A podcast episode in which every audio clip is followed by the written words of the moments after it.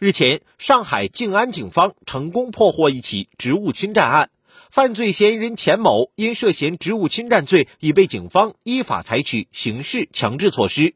经查，嫌疑人钱某在担任某服装品牌门店店长期间，利用职务便利，陆续将门店的部分服饰非法占为己有，并在网络二手交易平台上以原价七点五折左右的价格销售获利至今。因钱某卖的商品都是门店正品，所以回头客也越来越多。南京西路派出所民警周浩告诉记者，每次都是整箱整袋搬出仓库后，从后门离开商店。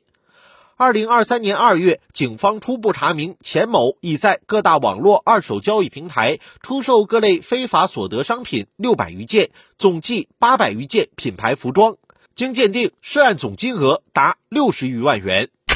都品牌门店了，那一周或者到了月底不盘库的吗？一个店长就这么只手遮天，店里的货物想拿就拿了，还是说这些成本都算到了去店里买衣服的消费者身上了？